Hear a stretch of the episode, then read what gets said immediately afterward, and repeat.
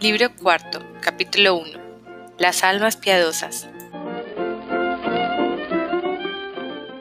Dieciséis años antes del tiempo en que transcurre esta historia, y en una hermosa mañana de domingo de Quasimodo, una criaturita había sido abandonada. Después de la misa en la iglesia de Nuestra Señora en una tarima, junto al pórtico, a mano izquierda, frente a la gran imagen de San Cristóbal, a quien la estatua esculpida en piedra del caballero Antonio de Cesada contemplaba, arrodillado desde 1413, hasta que alguien se decidió a derribar al santo y al caballero. Era costumbre colocar en esa tarima a los niños abandonados, y allí quedaban expuestos a la caridad pública. Aquella especie de ser vivo, echado sobre aquella tarima en la mañana de Quasimodo del año de gracia de 1467, parecía excitar en muy alto grado la curiosidad de un grupo considerable de gente, agolpado alrededor. El grupo estaba formado en buena parte por personas del bello sexo, aunque todas eran más bien mujeres mayores. En primera fila, y más inclinadas sobre la tarima, se distinguían cuatro, con una especie de sotana y capuchón gris, que podían muy bien pertenecer a alguna piadosa cofradía. No veo por qué, la historia no ha de transmitir a la posteridad los nombres de estas cuatro discretas y venerables señoras. Eran Agnes la Herbe, Jeanne de la Tarme, Henriette la Gautier y Gaucher la Violette. Viudas todas ellas, y cofrades de la capilla Tien Audrey, salidas de la casa con permiso de su superiora, según los estatutos de Pierre Daly, para oír el sermón. Pero, si bien esas hospitalarias mujeres Etienne observaban de momento las normas de Pierre Daly, violaban alegremente las de Miquel de Brache y el catedral de Pisa, que escribían un inhumano silencio. ¿Qué es esto, hermana? decía Agnès a Gaucher, observando a la criatura allí expuesta, que lloraba y se retorcía asustada de tantas miradas. ¿Pero a dónde vamos a llegar? decía Joan, si es así como hacen a los niños de ahora. Entiendo poco de niños, añadía Agnes, pero creo que debe ser pecado el mirar a este. Pero es que no es un niño, Agnes. Es un mono fallido, observaba Gaucher. Es un milagro, comentó Enriquette la Gaultiert. Pero es que es el tercero, insistía Agnès.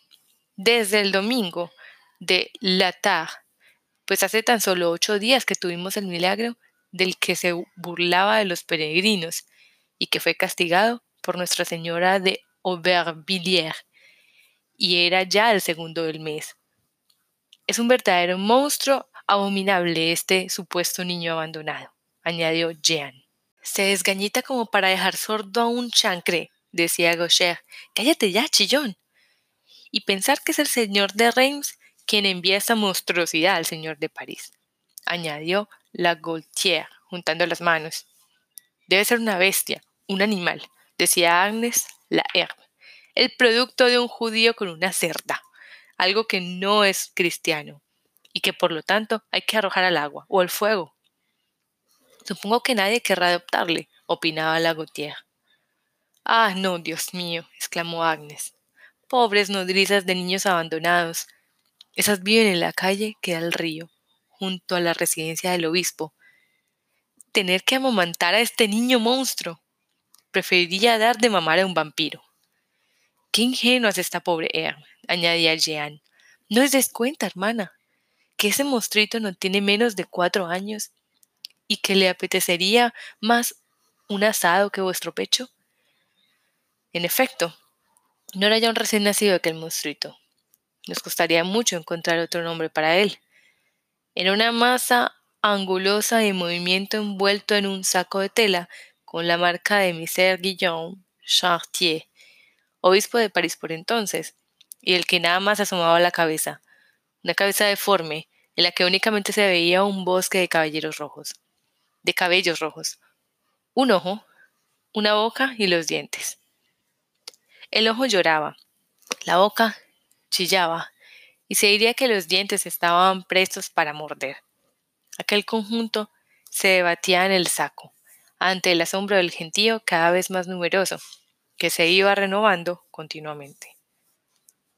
Doña Aloïse de Gonlodier, señora noble y rica, que llevaba de la mano a una preciosa niña de unos seis años, que llevaba un largo velo prendido del cucurucho dorado de su tocado. Se detuvo a pasar ante la tarima para observar un momento la desgraciada criatura mientras su niña, Flor de Lis, de Gondolorier, vestida de seda y terciopelo, deletreaba, indicándolo con su dedito el letrero clavado en la madera de la tarima. Niños expósitos. Realmente, dijo la dama, retirándose disgustada. Yo creí que aquí solo se exponían niños. Y dio media vuelta a la vez que echaba en el plato un florín de plata que tintineó ante las demás monedas, atrayendo todas las miradas de las pobres beatas de la capilla de Tienotoy. Momentos más tarde, el grave y letrado Robert Mistricol, protonotario del rey, pasó por allí con un enorme misal bajo el brazo y apoyada con el otro con su mujer, doña Guillemette la Menés, llevando así a ambos lados sus dos reguladores, el espiritual y el temporal. Un niño expósito, dijo después de examinar el objeto. Seguro que lo han encontrado junto al muro del río Flageto. Solo se le ve un ojo, observó la señora Guillemet. En el otro tiene una verruga. No es una verruga, contestó Maes Robert Mistricol. Se trata de un huevo que encierra dentro de otro demonio como él, que a su vez tiene otro huevo más pequeño que contiene a su vez otro diablo, y así sucesivamente. ¿Y cómo sabéis eso? le preguntó Guillemet. Lo sé pertinentemente, afirmó el protonotario.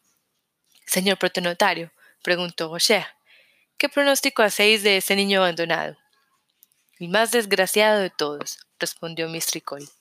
¡Ay, Dios mío! dijo una vieja de entre el auditorio.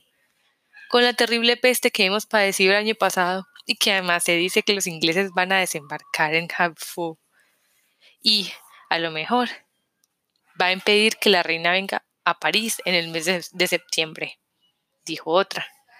El comercio marcha ya tan mal. Soy de la opinión, intervino Jean de Town, que sería mejor colocar a este brujo en unas de leña que en esta tarima. Eso, eso. En unas de leña ardiendo, añadió la vieja. Eso sería lo más prudente, sentenció Misticol. Hacía cierto tiempo que un joven sacerdote escuchaba los comentarios de aquellas mujeres y las sentencias del protonotario.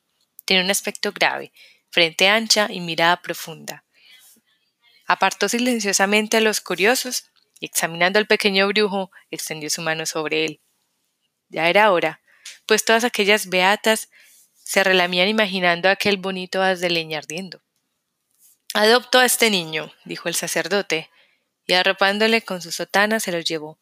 La mirada asombrada de la gente, desapareció instantes más tarde por la Porte Rouge, que daba acceso al claustro desde la iglesia. Pasada la primera sorpresa, Jean de Latran dijo al oído de Gautier Ya os había dicho, hermana, que este joven cura Claude Frollo es un brujo.